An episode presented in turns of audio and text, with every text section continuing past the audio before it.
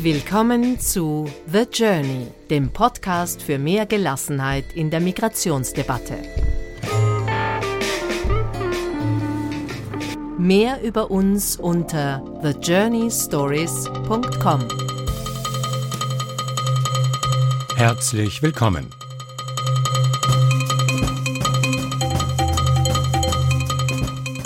Heute lernt ihr Teshome Tuaspan kennen. Er stammt aus Äthiopien, lebt seit etwa 30 Jahren in Deutschland in der Nähe von Berlin. Er kam damals in die ehemalige DDR zum Studieren. Er studierte, er blieb, er verliebte sich, er gründete eine Familie. Er ist Qualitätsmanager bei einem großen Unternehmen, das Landwirtschaftsmaschinen produziert. Und er ist ein Brückenbauer zwischen beiden Welten, zwischen Äthiopien und Deutschland, vermittels eines von ihm gegründeten Vereins und in unserem Gespräch geht es um das komplizierte und immer noch ungeklärte Verhältnis zwischen beiden Kontinenten, um Bildung als entscheidenden Entwicklungsfaktor und um Begegnungen auf Augenhöhe. Und jetzt geht's los.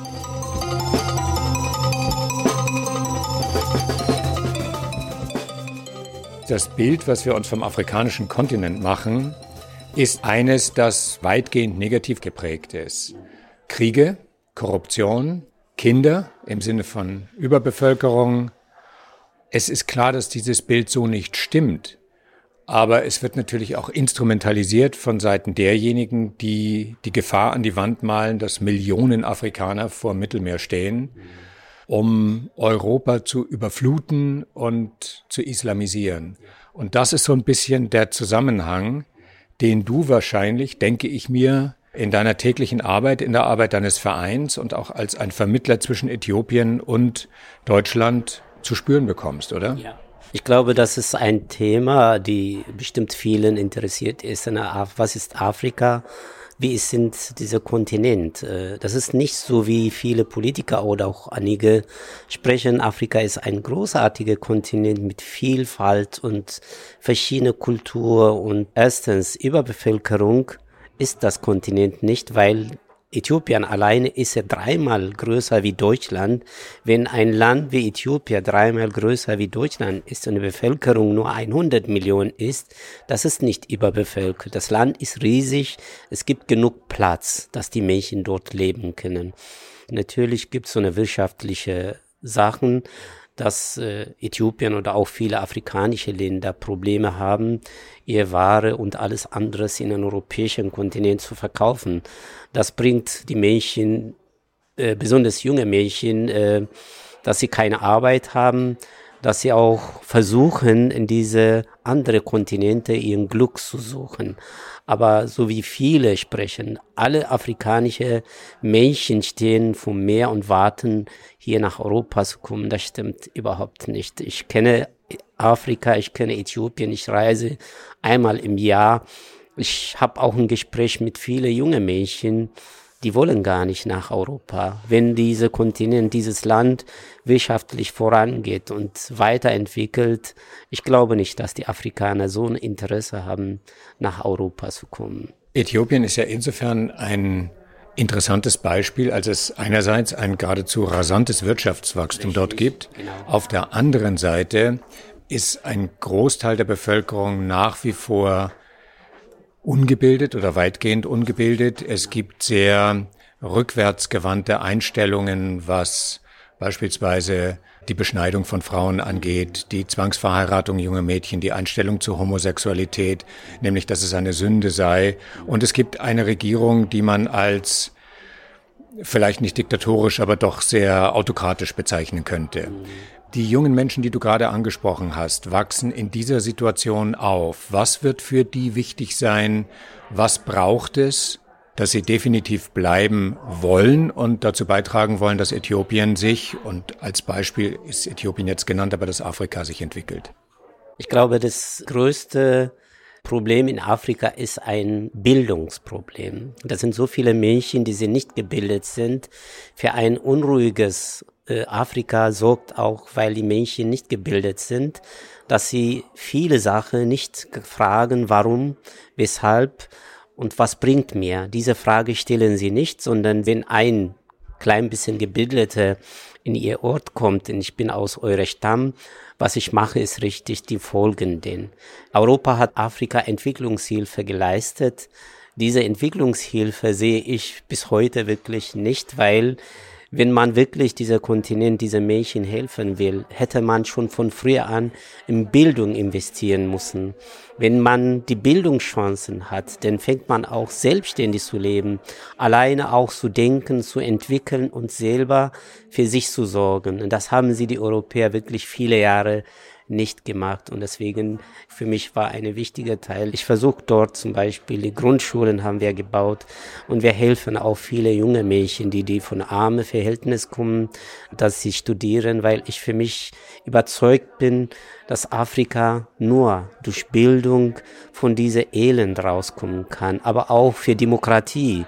Eine Demokratie kann nur stattfinden, wenn die Mädchen die Bildung haben, dass sie lesen, dass sie unterscheiden, was gut, was schlecht ist. Sonst bringt uns nicht. Dass es wichtig ist für Afrika, eine Bildungschance, aber auch die Europäer, auch alle anderen Kontinente, dieser Kontinent wahrnehmen, ernst nehmen, dass sie auch gleichberechtigt sehen.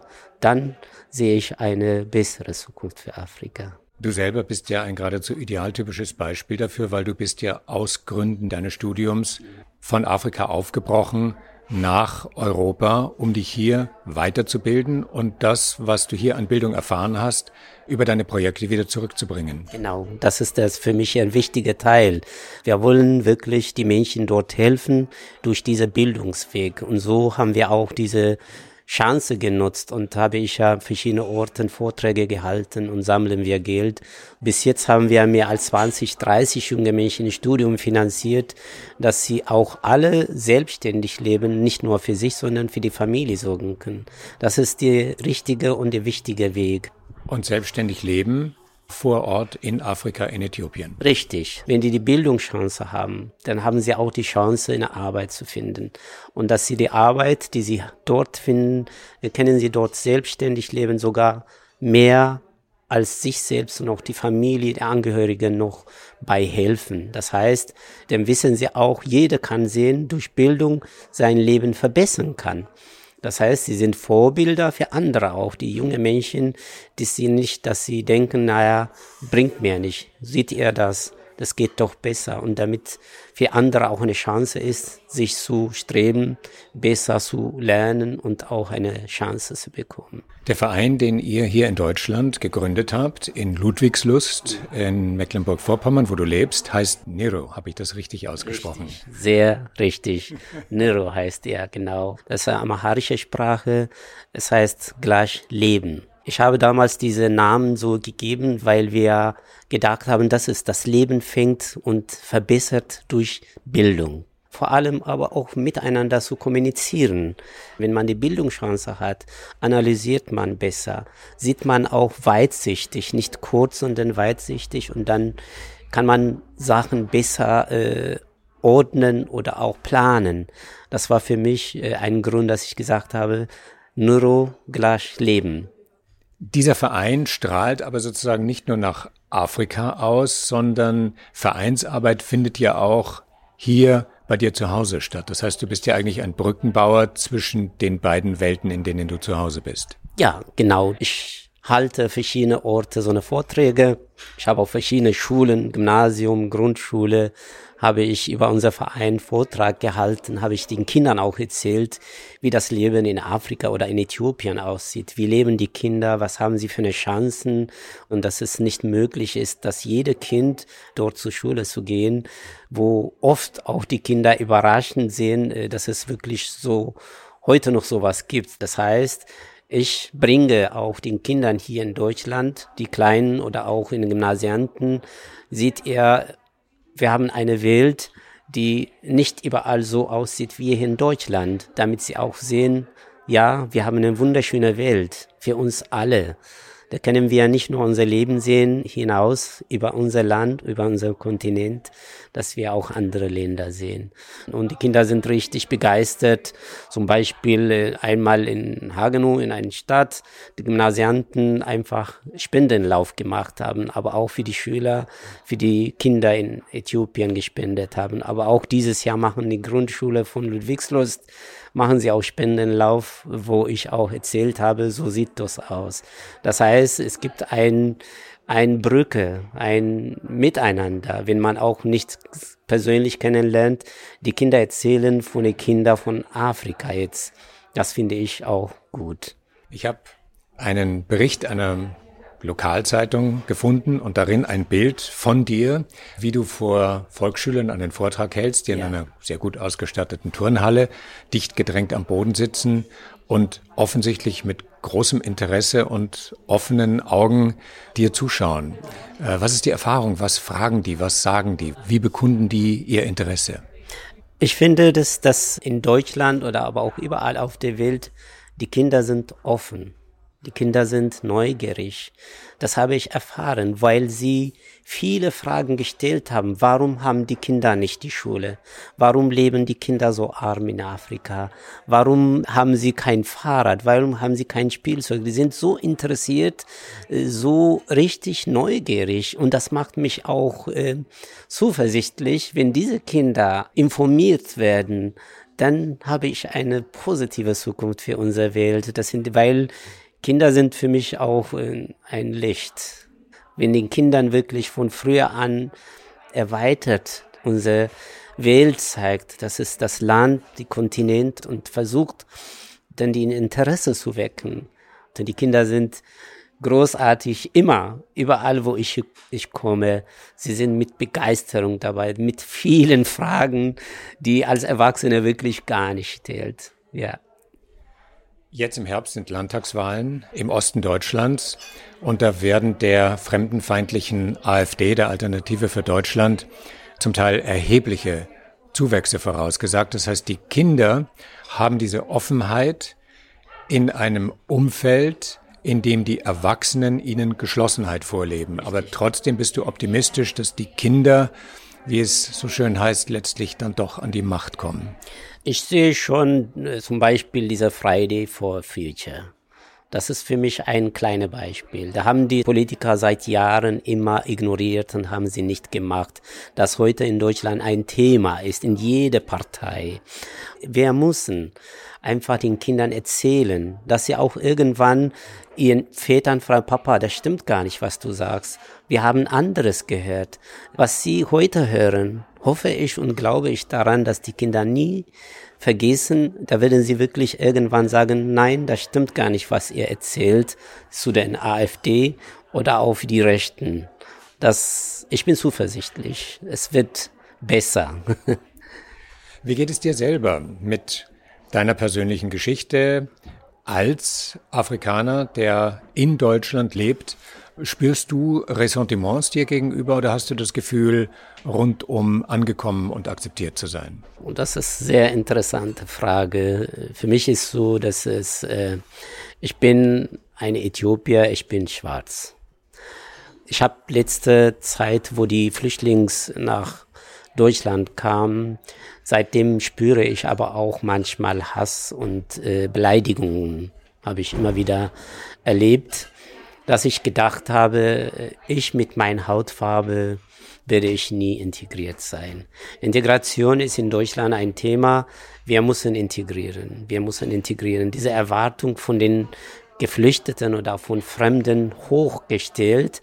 Und dabei vergisst man auch, ich bin hier in Deutschland, ich lebe und ich arbeite, ich zahle Steuern, ich bin so viele Jahre drinne.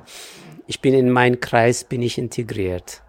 Und für mich ist aber Integration ist nicht nur vor einem Ort, sondern ich muss frei in jedem Ort bewegen können, ohne jemand mich grundlos beleidigt. Das erlebe ich, denn äh, das hat mich ein bisschen betroffen gemacht. Ich kann mich so bemühen. Ich habe mich integriert, aber sie haben mich nicht vollständig integriert. Sie haben dich nicht vollständig bei sich ankommen lassen. Richtig. Das heißt, ich muss nicht immer nachweisen, dass ich länger hier bin. Denn ich muss immer nachweisen, Leute, ich bin lange hier. Und das habe ich, äh, irgendwann hast du keine Lust mehr. Meine Kinder sind schon 23 und 21, beide haben Abitur, beide studieren. Und ich bin so fast 30 Jahre hier. Nicht in Ludwigslust, außerhalb von Ludwigslust kennt man mich nicht. Und ich bin genauso wie einer von den Flüchtlingen. Das ist schmerzhaft. Das ist, das macht nur meine Hautfarben, sonst nicht. Es ist schwer, hier sich zu integrieren. Fühlst du dich da zurückerinnert an die Zeit, als du tatsächlich erst ein, zwei Jahre in Deutschland warst?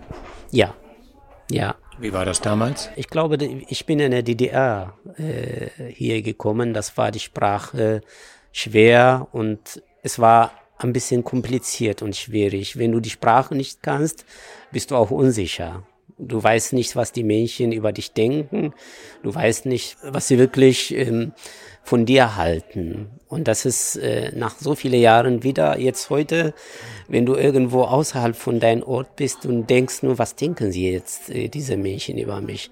Das heißt, du bist wieder zurück wie der Anfang. Da kommt immer diese Frage, ja, was denken sie denn jetzt? Was wollen sie jetzt sagen, wenn eine steht und guckt? Denn ist diese Unsicherheit da. Das finde ich traurig. Da geht es wieder um das Brückenbauen. Ja. Wenn du zu Hause in Ludwigslust mit Menschen zu tun hast, mit Menschen aus Afrika, ja. die tatsächlich erst vor kurzem hier angekommen sind, ja. die vielleicht damals 2015, 16 nach Deutschland mhm. gekommen sind. Was kannst du denen sagen? Wie kannst du die dabei unterstützen, hier anzukommen, hier heimisch zu werden? Und wie kannst du die Brücke bauen, um diesen Begriff nochmal aufzugreifen, zwischen der Erwartungshaltung der Mehrheitsgesellschaft, sozusagen totaler Integration und der Unmöglichkeit, die du aus eigener Erfahrung kennst, dass das gelingen kann. Wie kannst du da die Brücke bauen? Ich habe damals, bevor diese große Flüchtlingszahl kam in Ludwigslust, waren einige Flüchtlinge aus Eritrea. Und Eritrea war eine Zeit sogar viel Feind von Äthiopien gewesen. Die Eritreer haben gar keine Vertrauen von Äthiopien gehabt. Aber für mich war ein Grund, dass ich sage, ist mir sowas von egal, was sie über mich denken. Sie sind jetzt fremd und ich weiß und ich fühle, wie sie sich fühlen, weil ich selber auch so bin. Und so bin ich einfach zu den Eritreern gegangen und habe ich ein paar Ideen gegeben, worauf sie achten müssen und was sie tun müssen, damit sie sich hier integrieren. Und ich habe damals mit unseren Gemeindepastoren versucht, bevor die staatliche äh, Unterstützung war, dass wir ein Privat-Deutschunterricht zu organisieren. Das haben wir auch geschafft. Und die Eritreer oder auch andere, afrikanische oder auch anderen, versucht immer, äh, wenn sie irgendwo in der Stadt sind, worauf sie achten müssen. Zum Beispiel, wenn sie vor der Kasse stehen, bitte nicht Handy anmachen. So eine Kleinigkeiten. Oder auch wenn sie irgendwo bei Behörden Termin haben, pünktlich sein. Oder versuchen, diese Sprache zu sprechen. Mit allen Mitteln ihre Sprachen zu verbessern und auch mitzusprechen, damit sie besser bei den Menschen ankommen. Das heißt, Sprache ist eine der wichtigsten Punkt für alle Flüchtlinge. Wenn sie sprechen können, dann können sie auch ähm, ihr Inneres ausdrucken. Ohne Sprache geht nicht. Das ist für mich der größte Thema, wo ich den versucht habe, den beizubringen. Viele Eritreer in der Zeit zum Beispiel ein Thema, eine Geschichte. Ich habe denen so viel geholfen und wenn sie auch Anerkennung gehabt haben, habe ich Wohnung gesucht und ich habe alles organisiert, bis irgendwann eine Eritreer gesagt hatte, Teshome, weißt du was, äh, wir haben dich nie 100% Vertrauen von dir gehabt. Wir hatten immer Angst, dass du aus Äthiopien bist, dass du uns in eine Falle locken willst.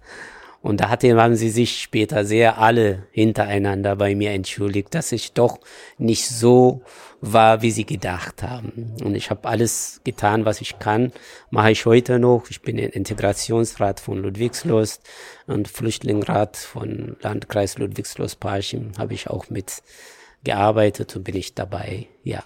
Es sind ja immer die tendenziell wenigen die keine Lust auf Integration haben, die ihr Glück im Verkauf von Drogen suchen, die Sozialleistungen bewusst ausnutzen. Diese Menschen gibt es.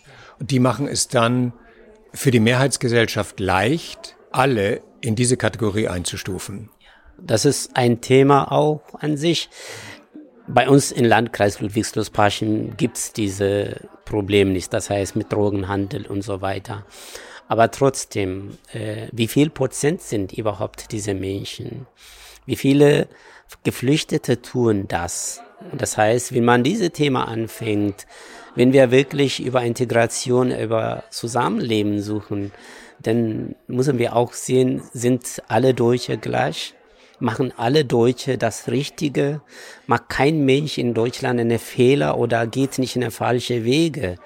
Das muss ich auch nachfragen. Wenn ein oder zwei Prozent Geflüchtete sowas tun, dass man einfach generell alle Geflüchtete in so eine äh, Richtung zu nennen, das finde ich unfair gegenüber vielen, die Mehrheit, die sich bemühen, sich zu integrieren, arbeiten zu gehen. Und deswegen, ich bin auch total Gegner diese äh, Drogen oder alles. Aber ich sage nicht die Flüchtlinge, die Ausländer, sondern da sind ein paar Prozent Leute, die das tun. Die kann man auch manchmal helfen indem man sie festnimmt oder auch sagt, Leute, das ist nicht der richtige Weg und sucht mal einen richtigen Weg. Aber das gibt's auch in Deutschen. Ja.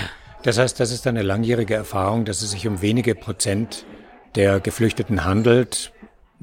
98 zu 2 Prozent, 99 genau. zu 1 Prozent. Mhm. Was ist es denn, dass die 98, 99 Prozent hauptsächlich antreibt, ihren Kontinent zu verlassen, um hier ihr Glück zu versuchen? wie wir auch oft in Berichten sehen, es gibt verschiedene afrikanische Länder, Kriege. Zum Beispiel, ich kenne viel von Eritreern. Das ist ein Diktator, dass die jungen Mädchen gerade in jungen Altern ein Armeepflicht haben, das, ob sie wollen oder nicht. Damals war auch heute noch der Großfeind Äthiopien gewesen war, dass die jungen Mädchen einfach gezwungen worden sind, in diese Armee zu gehen. Wenn sie nicht gehen, dann werde sie in Gefängnis gesetzt und gefoltert und alles Mögliche. Das ist ja das Gleiche, was auch viele junge Leute aus Syrien vertrieben Richtig, hat während des genau. Bürgerkrieges. Genau, genau wie in Syrien. Wenn ein Mensch, der heute die Bilder im Bensee von Syrien sieht und dann sagt, wir brauchen diese Flüchtlinge nicht, dann habe ich ein Problem. Warum denkt man sowas? Man muss immer ein bisschen nachdenken, besonders sage ich mal, Erwachsene, wenn man ein Kind hat, stell dir vor, ich habe ein Kind, da würde ich auch sagen, Junge, geh weg. Das kann jede Eltern, jeder Vater das machen, seine Kinder zu retten. Und zweitens, es gibt auch wirtschaftliche Gründe, dass einige junge Leute sagen, ich habe keine Chance in diesem Land mein Leben zu gestalten, das versuche ich. Das machen auch die Deutsche. Es gibt ja Auswanderer, sie, sie haben nur mehr die Freiheit, Recht, irgendwo auf der Welt zu gehen, ihr neu, neues Leben anzufangen. Warum darf man nicht als Afrikaner nach Europa kommen und sein Chancen zu versuchen. Das ist auch manchmal unfair. Wir als Europäer, ich zum Beispiel auch persönlich als Deutscher, kann ich irgendwo in afrikanische Länder, Land gehen und neues Leben anfangen, weil ich sage, nein, hier ist nicht für mich. Und da kommen eine Million Afrikaner. Für ein ganzer Kontinent auch nicht viel. Da kommen auch nicht viel. Wenn die sagen, ich versuche mal woanders mein Leben, wäre schön, wenn wir die auch aufnehmen. Man muss nicht immer politisch Flüchtling sein oder auch wir, äh, anderes. Wirtschaftlich muss man auch sehen. Das ist die Chance, dass jeder Mensch Recht hat, irgendwo seine Chancen zu versuchen. In postkolonialen Zeiten hat Europa nach wie vor großen Aufholbedarf, was die Entwicklung gleichrangiger Partnerschaft mit Afrika angeht. Um davon wegzukommen, diesen Kontinent als Sozialhilfeempfänger für Entwicklungshilfeprojekte zu begreifen, die oft genug Selbstzweckcharakter haben, in denen die Geber die Bedingungen für die Nehmer diktieren, in denen sich an den Strukturen in Afrika, was korrupte, machtgierige Eliten angeht, nichts ändert und demokratische Entwicklungen selten gefördert werden. So gesehen hat Europa nach wie vor große Aufgaben in Afrika, aber auf Augenhöhe und nicht auf Basis postkolonialer Ausbeutung. Genau. Ja, das finde ich sehr interessant. Diese Entwicklungshilfe in Afrika ist ein Thema, die mich sehr beschäftigt. Was hat man da gemacht? Wie viele Jahre ist das hier? Was haben wir überhaupt dort erreicht? Dass man nie versucht, dass diese Mädchen, dieser Kontinent selbstständig leben kann. Nicht, dass er ewige Entwicklungshilfe von Europa empfängt. Jetzt zum Beispiel in Europa braucht man so viel Fachkräfte. Man fokussiert mehr in asiatische Länder. Wir wollen Fachkräfte holen. Aber die Nachbarafrika, da sind auch so viele junge, motivierte und äh, richtig junge Leute, die sie gerne auch diese Chance nutzen wollen. Warum bildet man nicht die Afrikaner für die europäische Markt? Und das das wünsche ich mir, dass die von der Wirtschaft, von der Politik, nicht nur wir brauchen Fachkräfte, den suchen wir in Asien, China, Thailand und so weiter. Wir sind die Nachbarkontinent von Europa, die Afrika. Ich wünsche für Afrikaner und Afrika, dass wir als Touristen nach Europa kommen, nicht als Flüchtling. Das ist mein größter Traum. Wir kommen genauso wie die Deutschen, wie Österreicher, wie die Schweizer als Tourist nach Äthiopien, nach Kenia gehen, dass die Afrikaner auch irgendwann als Tourist kommen. Wir wollen nach Europa, kommen hier und besichtigen und wieder zurückgehen. Das ist mein größter Wunsch. Der große Fluch Afrikas ist nach wie vor der, dass es so ein verdammt rohstoffreiches Land ist. Die Kolonien sind lange frei, der Blick Europas auf Afrika ist aber nach wie vor ein sehr kolonialer. Diese Begegnung auf Augenhöhe gibt's ja nicht. Das ist eine Täuschung. Wenn Sie wirklich in Augenhöhe wollen, dann müssen Sie auch die Afrikanern Chancen geben, dass sie auch in Europa in dieser europäischen Markt einen Zugang haben, dass sie gleichberechtigt ihr Waren auch offen und frei verkaufen können. Das wäre auch eine große Chance für Entwicklung. Zum Beispiel Äthiopien ist einer der größten Kaffee-Exportland von Afrika.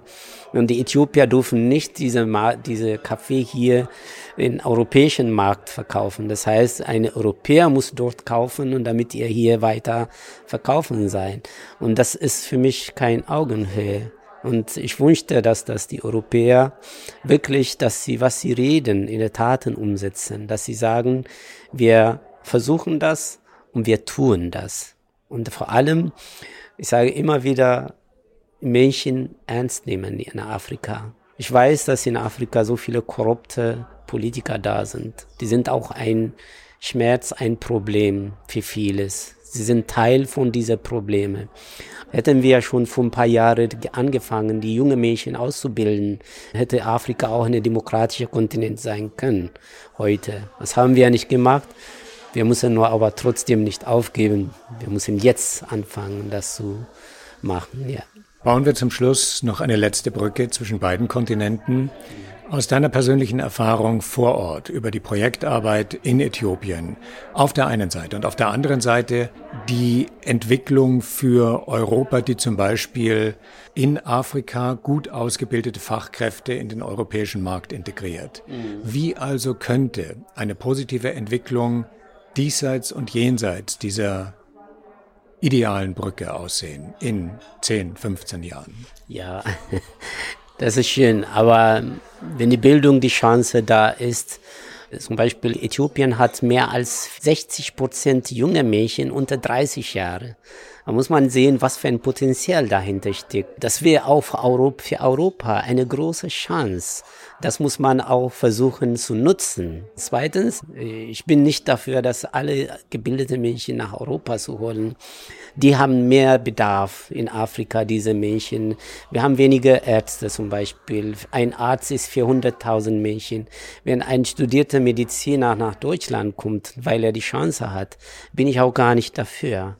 Ich habe eine Medizinstudent, haben wir komplett finanziert, indem ich gesagt habe, du bleibst hier. Hier sollst du die Menschen dienen. Das heißt, mehr auch dort investieren, dass dort die Arbeitsplätze entstehen, entstehen damit wir auch als Afrikaner und Afrika vorankommen. Und hier bei uns siehst du die Entwicklung hin zu gelebter Diversität, also nicht in den Sonntagsreden der Politiker und nicht in den großen Städten, sondern auch am flachen Land, auch in Mecklenburg-Vorpommern zum Beispiel.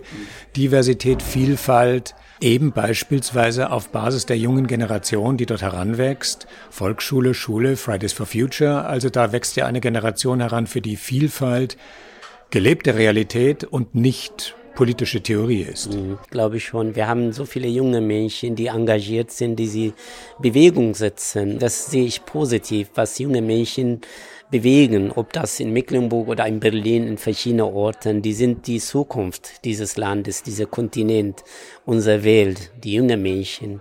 Und ich sehe viele, viele junge Menschen, die sie richtig einfach aufwachen, die sie sagen, nee, wir wollen nicht weiter so. Wir wollen einfach unsere Welt selbst in der Hand nehmen und gestalten. Das ist für mich das, was mich motiviert und Mut gibt. Ich möchte dich zum Schluss unseres Gespräches einladen, diesen Glauben an die bessere Welt in deiner eigenen Sprache auszudrücken, als kleiner Gruß, als Gruß über die zwischen uns jetzt im Gespräch gebaute Brücke zwischen Äthiopien und Ludwigslust. mit meiner Sprache እሺ በጣም አመሰግናለሁ ለዛሬው ንግግራችን እንግዲህ ኢትዮጵያ ወይም ደግሞ አፍሪካ ካለችበት ሁኔታ ወጥታ ከሌሎች ክፍለ ዓለሞች ጋር እኩል ሆና የምትኖርበትን ጊዜ ፈጣሪ ያቅርብልን እና ተስፋ አለኝ ወደፊት የበለጠ የተሻለ ጊዜ እንደሚመጣ። Der Optimismus ist spürbar. Was hast du gesagt? Ja, ja, ich habe gesagt, ich wünschte, es war schön, dass wir ein wunderbares Gespräch miteinander hatten. Ich hoffe und glaube daran, dass Äthiopien oder auch die ganz Afrika irgendwann gleichberechtigt, freundschaftlich und offen mit europäischen und anderen Kontinenten zusammenleben kann. Dann danke ich dir ebenfalls dafür. Ich danke auch. Vielen Dank. Tejome hat es gerade zum Ausdruck gebracht und es spiegelt sich in vielen Journey-Geschichten wieder, die Rolle der Jugend, die dabei ist, ihre eigene Zukunft zu gestalten, ihre eigenen Wege zu gehen und sich dabei aus dem Korsett vorherrschender Meinungen zu befreien. Und dieser Hoffnung schließe ich mich an. Und da passt auch die Sommerwiederholung von nächster Woche ins Bild. Da geht es nämlich um die Klischeevorstellungen, die wir uns von dem oder den anderen, von dem oder den Fremden machen. Es geht darum, genau hinzuschauen, ob das, was wir sehen oder zu sehen glauben, Fakt oder Mythos ist. Das ist der Titel der Episode 5, die ihr nochmal hören könnt oder zum ersten Mal, wenn ihr später bei uns dazugekommen seid. Wir laden euch wie immer ein, diesen Podcast zu abonnieren, ebenso wie den Newsletter auf unserer Homepage und uns, wenn ihr mögt, weiterzuempfehlen. Die Musik heute stammte von Javelinus und dem 128 Tiger Swing Groove, von Siobhan D mit Breath Deep, Breath Clear und Feather Boots bei Captain Stupidity. Bis dann.